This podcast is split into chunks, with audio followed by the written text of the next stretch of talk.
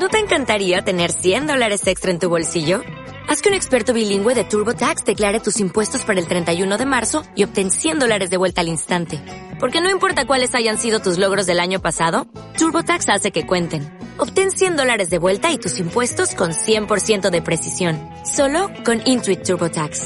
Debes declarar para el 31 de marzo. Crédito solo aplicable al costo de la presentación federal con TurboTax Full Service. Oferta sujeta a cambios o cancelación en cualquier momento una producción de escenario radio para hacer de la psicología una mirada dentro de ti, alrededor de ti.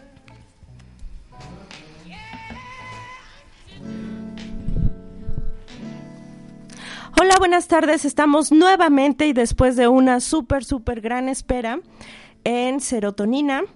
Eh, en realidad, eh, sí los extrañaba, sí extrañaba estar nuevamente en, en este espacio. Sin embargo, por distintas cuestiones de trabajo y de vida y tal, ya no nos habíamos encontrado por este medio. Sin embargo, me es sumamente grato otra vez encontrarnos aquí compartiendo distintas reflexiones que tengo a lo largo de la semana eh, en diversos temas. El día de hoy, como eh, había estado anunciado, vamos a hablar del tema Somos lo que ya no somos, enfocado a las cuestiones de cómo los medios tecnológicos están influyendo en nuestras relaciones interpersonales. Este planteamiento lo he ido analizando como desde distintos enfoques, desde la cuestión de cómo se sigue desarrollando las habilidades comunicativas en los niños, pero también desde mi quehacer cotidiano e incluso desde mi vida personal.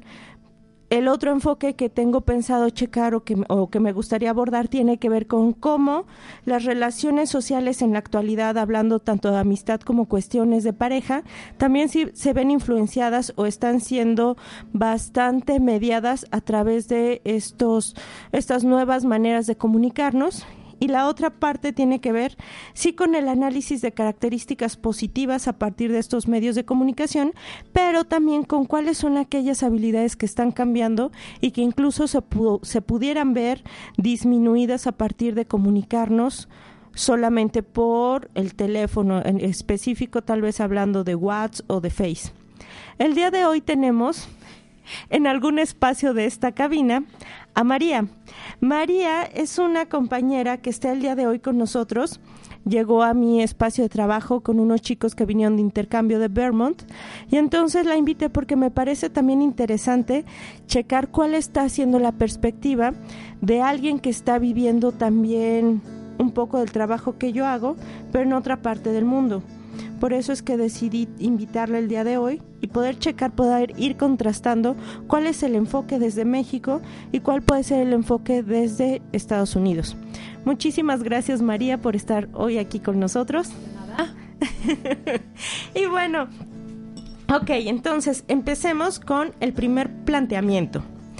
El primer planteamiento o este tema lo empecé a notar como algo interesante cuando una alumna me pidió que pudiera contestar una, una encuesta, imagino que es de su carrera, con respecto a cuál era mi idea, mi perspectiva de cómo los medios de comunicación influyen en la educación, más enfocado en la cuestión infantil, en la cuestión de los niños.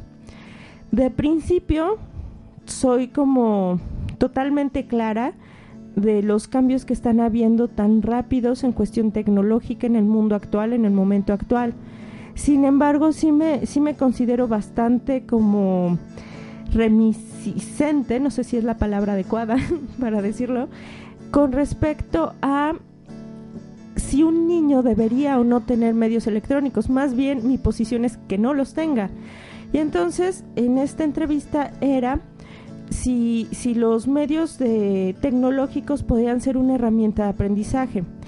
Creo que es importante checar si son un medio de aprendizaje, sin embargo creo que debe ser un medio de aprendizaje sumamente acompañado, tanto de los padres como de los propios educadores.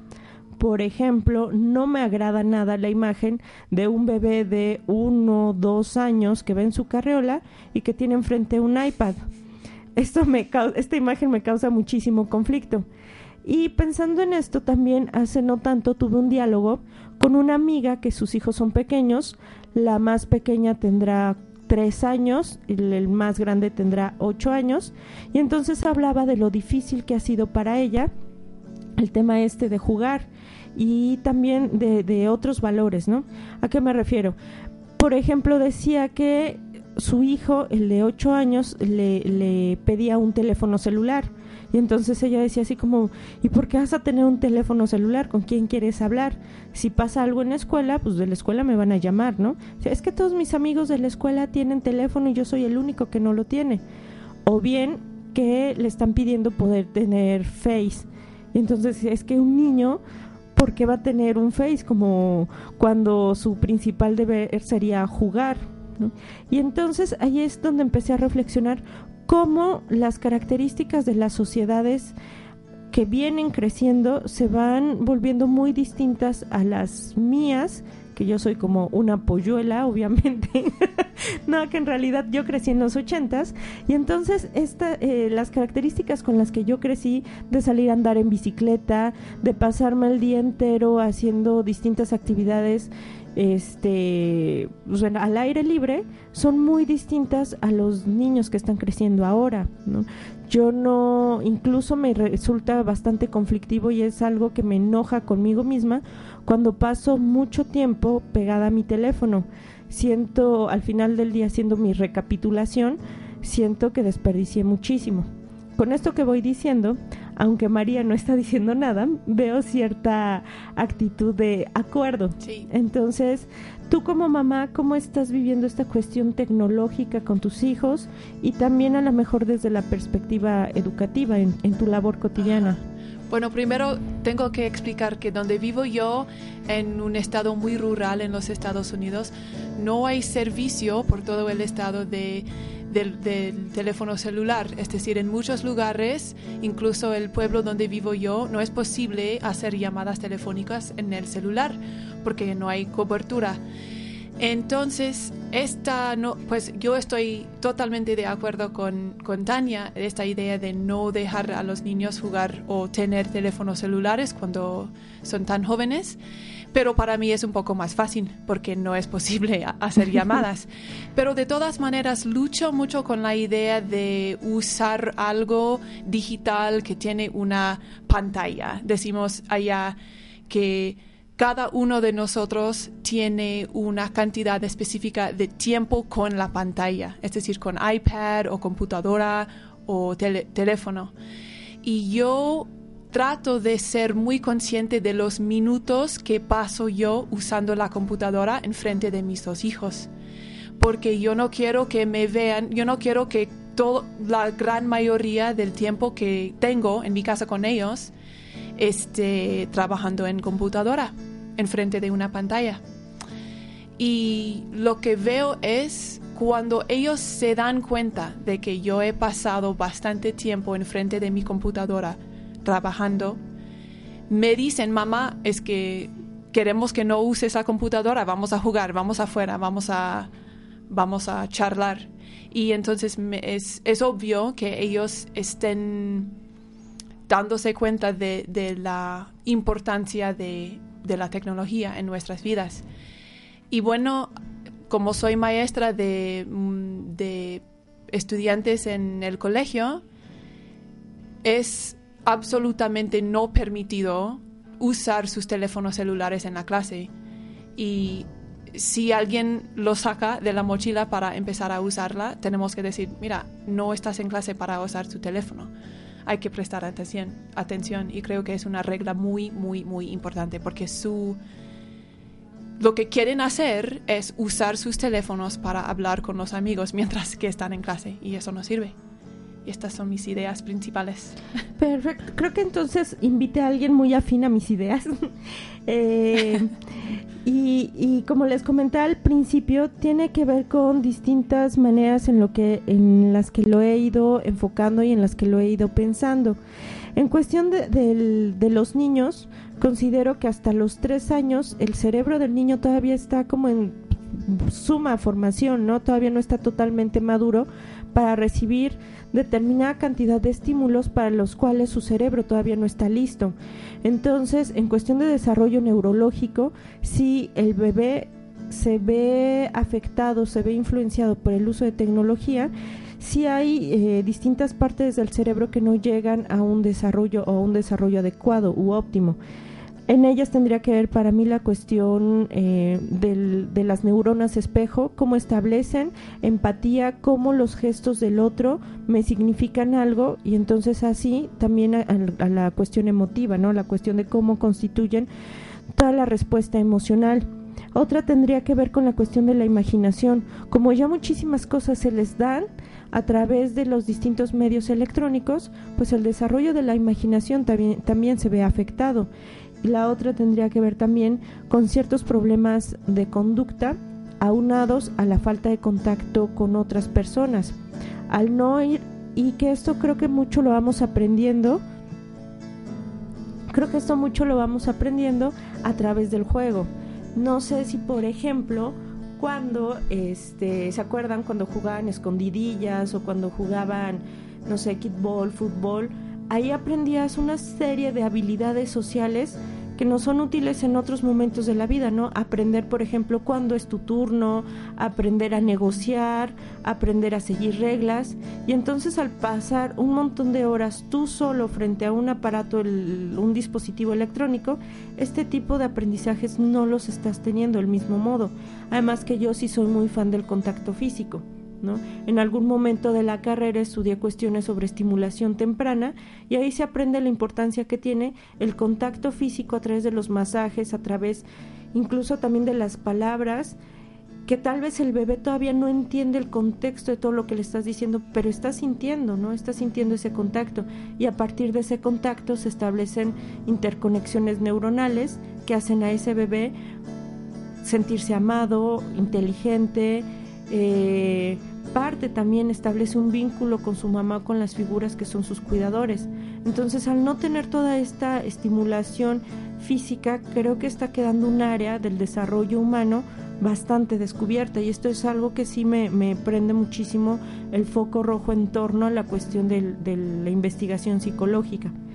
Por otro lado, ya hablando de los, de los jóvenes eh, con los que trabajo, me parece bien interesante ir checando cómo se están estableciendo relaciones interpersonales a partir de estos medios de comunicación, que sí, o sea, lo positivo o el plus que yo le veo, el pro, tiene que ver con que tenemos acceso a información ilimitada, que esto también habría que checarlo con el tema de ilimitada, porque también tendría que ir acompañado de una capacidad de criticidad respecto a la información que estoy recibiendo, ¿no?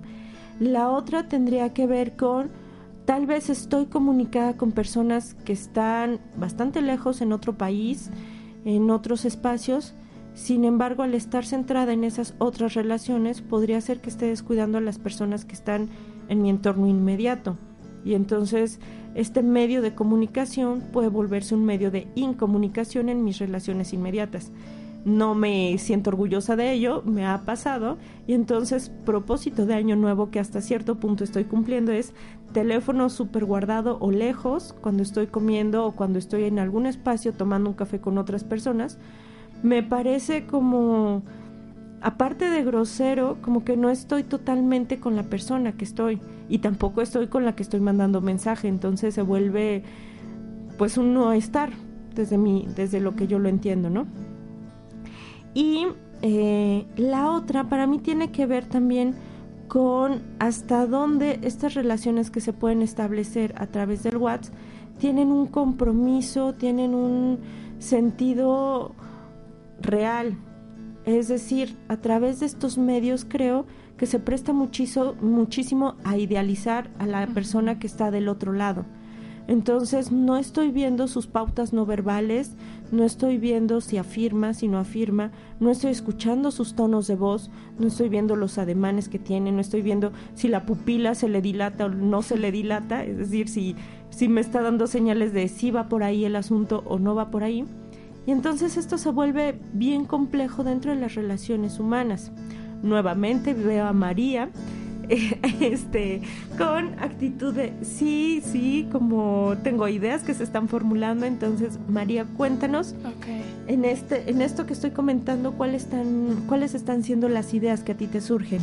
Bueno, con la idea del el pro, Estoy pensando, por ejemplo, en el intercambio que estamos haciendo ahora mismo con los muchachos que asisten a mi escuela en Vermont, con los grupos de estudiantes que asisten la Prepa Ibero en Puebla y también en Tlaxcala.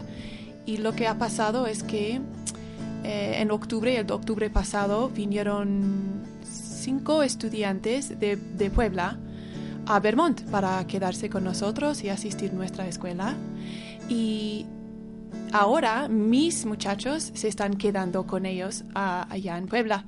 Y lo que, lo que pasó es que después de que vinieron o vinieran el grupo de Puebla, los dos grupos, es decir, mis, mis estudiantes gringos y los estudiantes de Puebla, estaban comunicándose por Facebook. Y entonces esto, a mí me parece que esto es el pro de estar eh, pegado casi a un teléfono o a una computadora que tiene la capacidad de hacer Facebook. Es decir, ellos continuaron a comunicarse y establecer conexiones entre sí. Y esto sí creo que es muy, muy importante. Pero otra vez estoy de acuerdo con Tania con la idea de que... con la idea de que no puedes estar ni completamente con la persona con quien estás físicamente, ni la persona con quien estás eh, cambiando textos, es decir, escribiendo en, la, en el teléfono. Y lo que me... algo muy personal es que no puedo continuar de hablar con alguien que está comunicándose por teléfono. Quiero parar de hablar porque siento que no me están prestando atención y no quiero hablar con alguien que está pensando en otra cosa y tal vez soy un poco estricto con esto, pero así es, tengo una, una dificultad muy profunda en, en, pues estar con y hablar con y cambiar ideas con una persona que está, que está haciendo otra, otra cosa en el teléfono. Y, y bueno, yo también, ¿no? O sea, si estoy hablando con alguien y esa persona está con su teléfono, siento que no me está poniendo atención. Aunque me y esa fue como una observación que me, que me hicieron en algún momento yo en algún lo, estaba llegando a hacer, ¿no? Entonces me di cuenta cuando lo veía en otras personas que eso es como bastante incómodo para la persona que está a tu lado. El mensaje entre líneas es pues, no me interesa tanto lo que me estás diciendo, ¿no? Aunque te digan que sí, lo que para mí significa es no me interesa tanto, ¿no? Y bueno, desde el punto de vista psicológico, creo que como psicólogos nos tenemos que empezar a formar en torno a nuevas patologías aunado a esto, ¿no? Por ejemplo, la adicción a todos estos medios. En diferentes investigaciones se ha visto que hay una, un nivel de estrés sumamente alto a partir de, que se aleja de los medios de, de, este tipo de medios, ¿no? O sea, de si no me conecto a Face en determinado tiempo, mis índices de ansiedad están subiendo, ¿no? O que también haya ciertos trastornos en torno al quién soy, cierta crisis de identidad a partir de la aprobación o desaprobación que tengo en todas estas redes. Eh, o estar buscando constantemente crearme una realidad alterna a través de lo que transmito en Facebook que no necesariamente tiene que ver con lo que tal vez estoy viviendo. Y entonces sí me llama mucho la atención cómo a veces es más importante estar sacando fotografías de lo que estoy haciendo para mostrarlo en Face que de verdad estar en ese espacio. y, que es muy fácil verte envuelto en todas estas cuestiones, ¿no? Y, y, entonces me parece un campo nuevo para los psicólogos que tenemos que empezarnos a formar para estar capacitados respecto a las patologías que se van a ir derivando o que ya están derivándose de todas este de todas estas tendencias sociales en la comunicación. Por lo tanto, la forma en la que nos estamos comunicando actualmente está sufriendo notables transformaciones, ¿no? Incluso desde la manera en la que vamos estructurando los mensajes.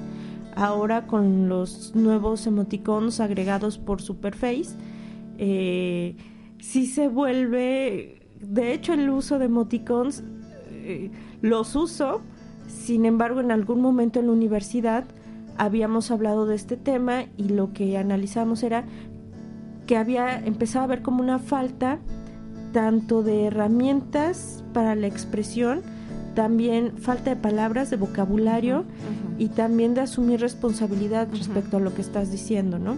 O sea, no es lo mismo ver a alguien a los ojos, tomarlo de las manos y decirle me gustas o te quiero o estoy enamorado, estoy enamorada, a mandarle un, una carita con ojitos de corazón. el, compromiso, la responsabilidad que asume uno y otro mensaje son muy, muy, muy distintos, ¿no? Sí me llama la atención. Eh, creo que este va a ser como el tema que, más bien no va a ser, fue el tema que propuse en la cápsula, que le, que le pregunté a mis, a mis alumnos respecto a este tema y vamos, los invito a que escuchemos la cápsula para checar esta perspectiva.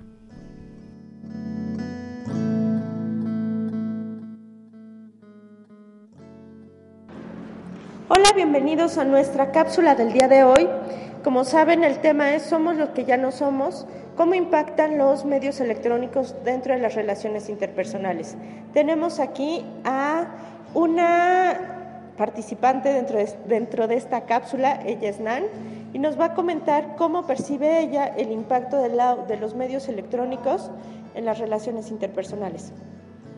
Bueno, podemos definir que los medios electrónicos vendría siendo lo que es la comunicación electrónica. De esta manera, eh, nosotros nos podemos acercar de determinada forma con personas que están en otro país o inclusive en otro estado y no las vemos de manera frecuente.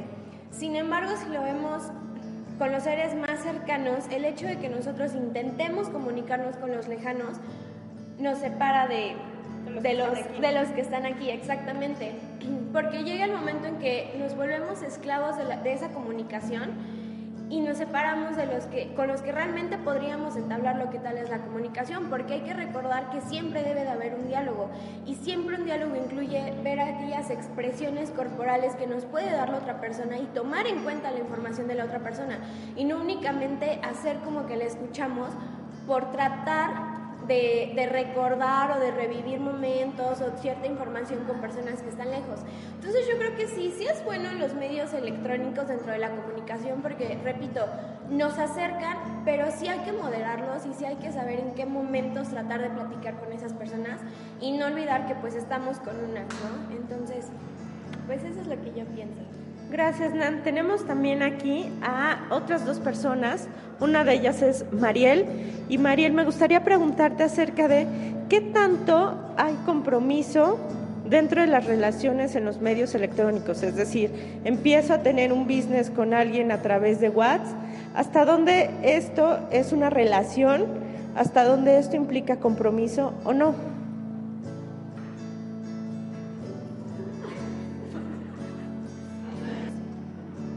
Pues yo creo que una relación así no tiene compromiso porque si en verdad una persona está interesada trata de hacerlo más real y no solo ser novios por mensajes. Entonces es muy difícil llevar a cabo una relación a distancia o más cuando no se ven y no hay como un afecto físico, sino más que nada de internet. Bueno, yo también lo pienso un poco en ese sentido, ¿no? Como este tipo de relaciones es súper fácil idealizar y que el otro sea lo que yo quiero que sea y no lo que en realidad es. Pues bueno, les agradezco muchísimo las dos personas que han sido entrevistadas. En nuestra próxima cápsula espero que también puedan interactuar con nosotros hombres y que estas cápsulas les sigan siendo de interés. Gracias, linda tarde.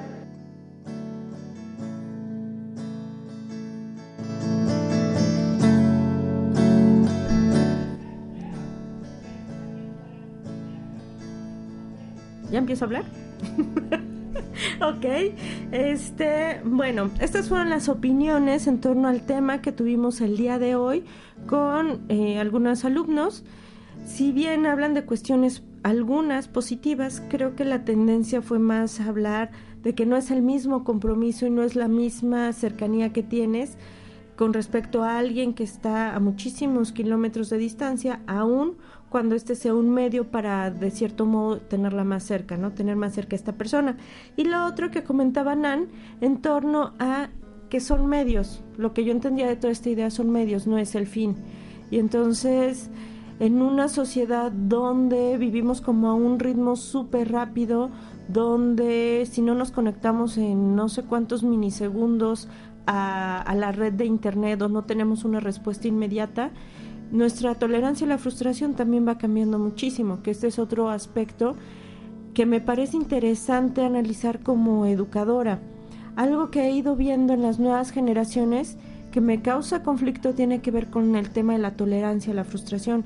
Aparentemente no tendría nada que ver con el tema de las de los medios electrónicos, pero para mí tiene una una dirección bastante directa desde el punto de vista que estamos acostumbrados a recibir demasiado en muy poco tiempo. Y demasiado me refiero a lo que comentaba sobre la información ilimitada tal vez en nuestra época cuando el internet empezaba a estar en nuestras casas y que hacía un sonido súper divertido, te tardas unos minutos en, en conectarte, minutos. Y ahora el pensar que te tardas minutos en, contesta en conectarte es como nadie lo soporta, ¿no?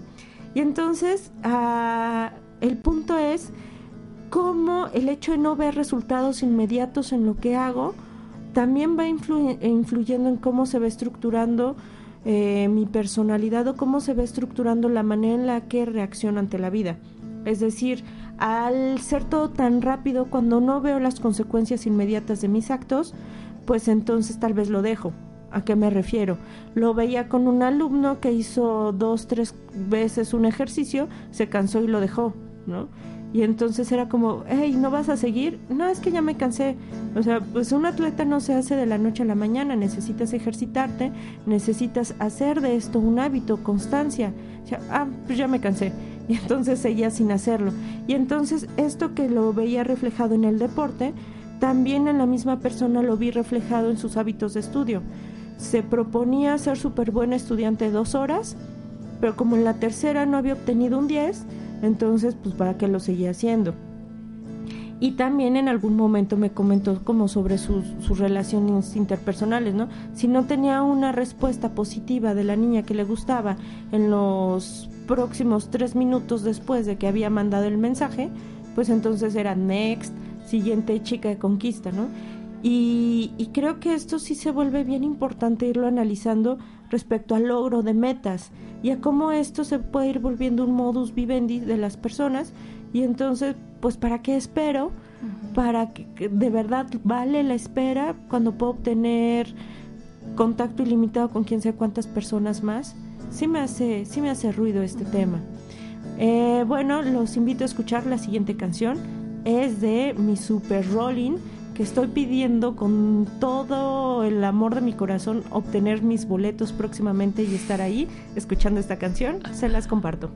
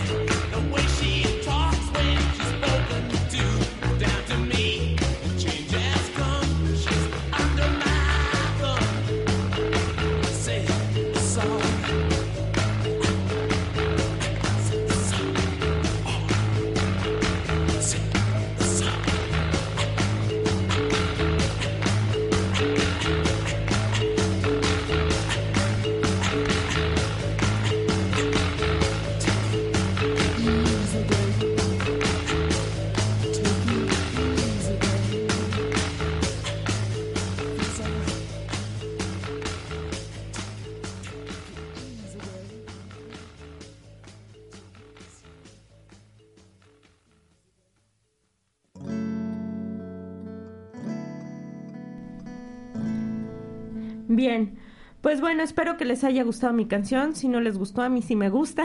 Entonces, con mucho gusto se las compartí. Y hablando con María íbamos encontrando distintos puntos, tanto afines como puntos en los que me doy cuenta que sigo haciendo cosas que precisamente son las que estoy hablando en las que estoy en contra, ¿no? Es decir, cómo es tan tan fácil verte envuelto en este en esta manera de, de relacionarte. Estaba hablando con ella, me llegó un mensaje y me fue muy fácil poner a checarme los mensajes lejos de seguir la conversación. Entonces, una disculpa, María. No. Y, y, esto me hace pensar, ¿no? En los nuevos códigos de lenguaje que se van construyendo a partir de las relaciones interpersonales y de cómo la comunicación oral, la comunicación escrita, las pautas verbales, no verbales están siendo modificadas. La pregunta que tal vez se me hace un poco extrema, aunque me parece importante plantearla, tiene que ver con si será que la tecnología está logrando discapacitarnos en determinadas áreas de las relaciones interpersonales, ¿no?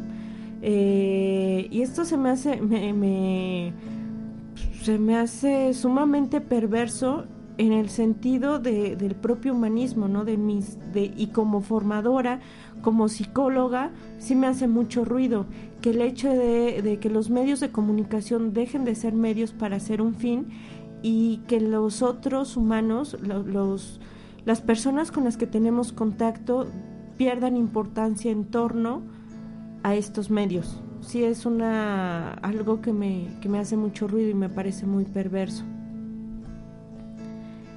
Entonces, es esto, un punto que destaco tiene que ver con la dificultad de comunicar ideas, de cómo voy estructurando estas ideas y las puedo expresar, de cómo posiblemente el vocabulario vaya siendo cada vez más limitado, porque para qué conozco palabras si tengo emoticons que expresan lo que siento, lo que pienso. eh, también el tema de la dificultad para relacionarnos, es decir, el irme formando como seres asociales. Eh, hace poco lo comentaba tal vez un poco como broma, lo tomaron con quien lo, con quien lo hablaba, pero a mí no, yo no lo decía en broma, ¿no? como el uso del este pa, eh, la selfie, uh -huh. no sé qué, el palo para sacar selfies. Me parece como motivar más que no contactes con el otro. Exacto. Y alguien me comentaba sobre la publicidad que salió en torno a algo de determinada compañía telefónica que te regalaban este palo para las selfies, ¿no? Eh, y que decía la publicidad algo así como para que no necesites hablar con los otros. Exacto. Y es como... Pff, qué fuerte, ¿no? Porque lo que solías hacer cuando ibas de vacaciones era, oye, me tomas una foto, posiblemente se robaban tu cámara. Ah. También cabía esa posibilidad, ¿no? Pero este también era como la pauta para hablar con otras personas, para relacionarte. Y entonces ahora es como bien común ver a la gente sacándose fotos solito, como loquito, sin compartir con otros, ¿no? Esa, esa parte también creo que influye dentro de, de irnos formando como seres asociales o que vas en, los, en el transporte público y si antes platicabas con las personas que estaban a tu alrededor o por lo menos te ibas enterando de qué iba hablando la persona que estaba a tu lado, podías ver quién se subía, quién se bajaba y tal, ahora toda esa, esa eso que tiene que ver con el ser cotidiano dentro de una sociedad pues también se está, está modificando, ¿no? Y entonces posiblemente estoy rodeada de un montón de gente, pero una burbuja donde tengo relación o me estoy comunicando con quién sabe quién y no me estoy comunicando con quien está a mi lado, ¿no? La parte que, que me preocupa tiene que ver con hasta dónde esto me puede ir volviendo insensible, ¿no? Uh -huh. Choco con las personas y me da igual porque voy metida en mi mensajito, uh -huh. este no sé, tal vez alguien se cayó y yo por ir viendo mi, mis uh -huh, mensajes ni uh -huh. siquiera me doy cuenta y no me acerco a ayudar a alguien o si ya me perdí en una calle lejos de preguntar a las personas que van pasando, pues para qué si ya tengo mil aplicaciones que me ayudan a ubicarme. No sé, se me hace un tema interesante a seguir analizando. Yo estoy pensando en esto también, específicamente la idea del uso del lenguaje, porque como soy maestra de español, pienso mucho en la pues la importancia de saber una lengua y saber usarla y para comunicar. Y entonces en, en, unas maneras pienso que el correo electrónico ha sido algo súper, súper importante, porque con el correo electrónico podemos pensar muy bien en lo que queremos decir a otra persona. Podemos comunicarnos, articularnos en una, manera escrita. Y esto es muy bueno. Pero con, con lo del, del text, creo que estamos perdiendo el uso de, de, una lengua y que no estamos usando palabras para comunicarnos y con esto viene una falta de entendimiento. Porque cuando yo recibo un text que tiene como siete palabras y casi todas son palabras eh, incompletas, yo no sé nada de lo que, está, que me está comunicando la otra persona. Y creo que saber usar el lenguaje para para comunicarse es muy importante y por eso tengo problemas con la cantidad de text que estamos, que estamos enviando a todo el mundo. Y con esto también pensaba, tal vez eh, eh, me voy a escuchar como antigua, en la manera en la que yo me comunicaba en secundaria, en prepa, con mis amigos, con mis amigas que era hacernos cartitas, pero elegías hasta el color de la hoja, elegías con qué plumas ibas a escribir, buscabas que a lo mejor la hoja que estabas eligiendo fuera del color o, con personajes o algo que le gustara a la otra persona.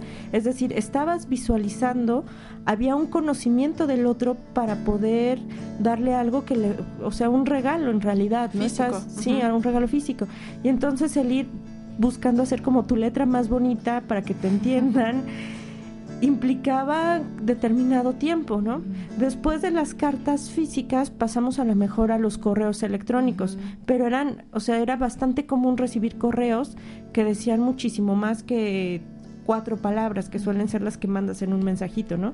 Y ahora es como súper raro tener correos electrónicos que no sean desde el punto de vista académico o laboral, es difícil recibir como correos, ¿no? Y no sé, esto no quiero sonarme como, no quiero sonar como abuela dogmática, pero sí no sé, no sé, o sea, a mí sí me ilusiona recibir una carta que alguien me mandó del otro lado del mundo, saber que pensó en mí, saber que fue al correo, saber que eligió una postal o, el papel o algo pensando en mí, ¿no? Y la espera que implica el recibir una carta. No lo sé, no sé qué, cuáles puedan ser como los efectos, tampoco todo es negativo. Es decir, estos medios también implican estar más cercana de personas que están al otro lado, poder saber qué es de sus vidas de manera mucho más inmediata. En el ámbito académico, poder tener contacto con alguien que tal vez está haciendo un proyecto, una investigación afín a lo que tú estás haciendo, súper a favor, ¿no? Eh, no sé, avances en cuestión tecnológica, en cuestión de medicina, que si muchas personas están estudiando algo, puedan compartir esta información y avanzar de manera mucho más rápida en este sentido, son bastante pros. Sin embargo, creo que como seres humanos somos seres sociales por naturaleza, no por nada tener nuestro cerebro estructurado eh, en el sentido de establecer relaciones sociales, ¿no?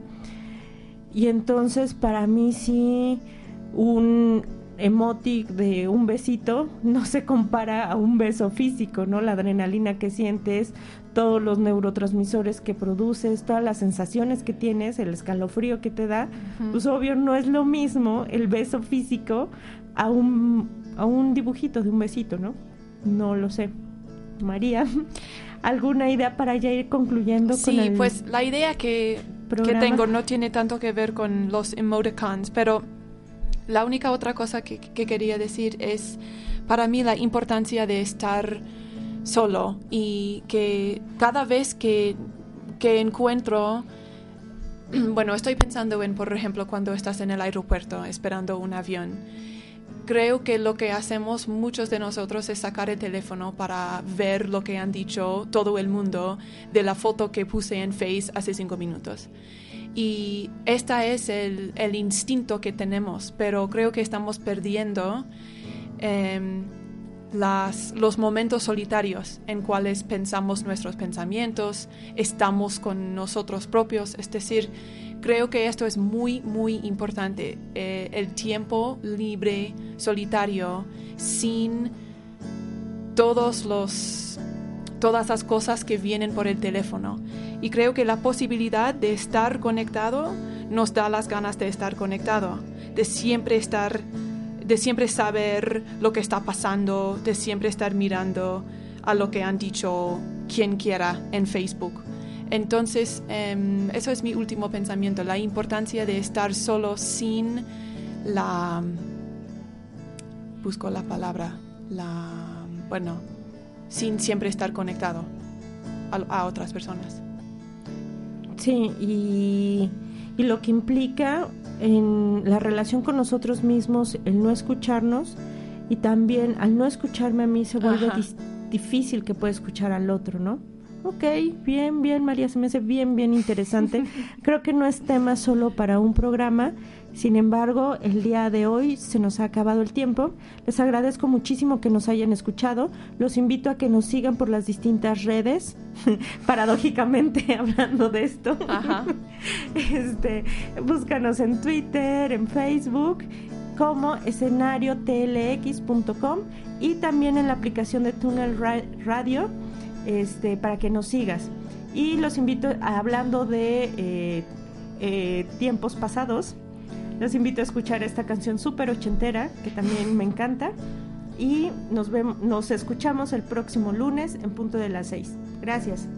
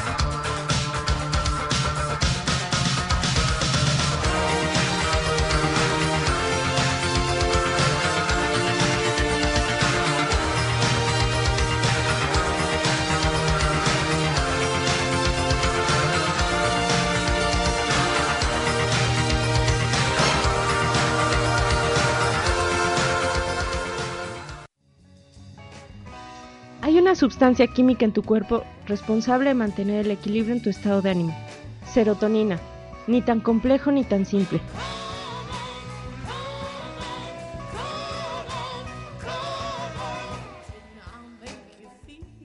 Una producción de escenario radio para hacer de la psicología una mirada dentro de ti, alrededor de ti.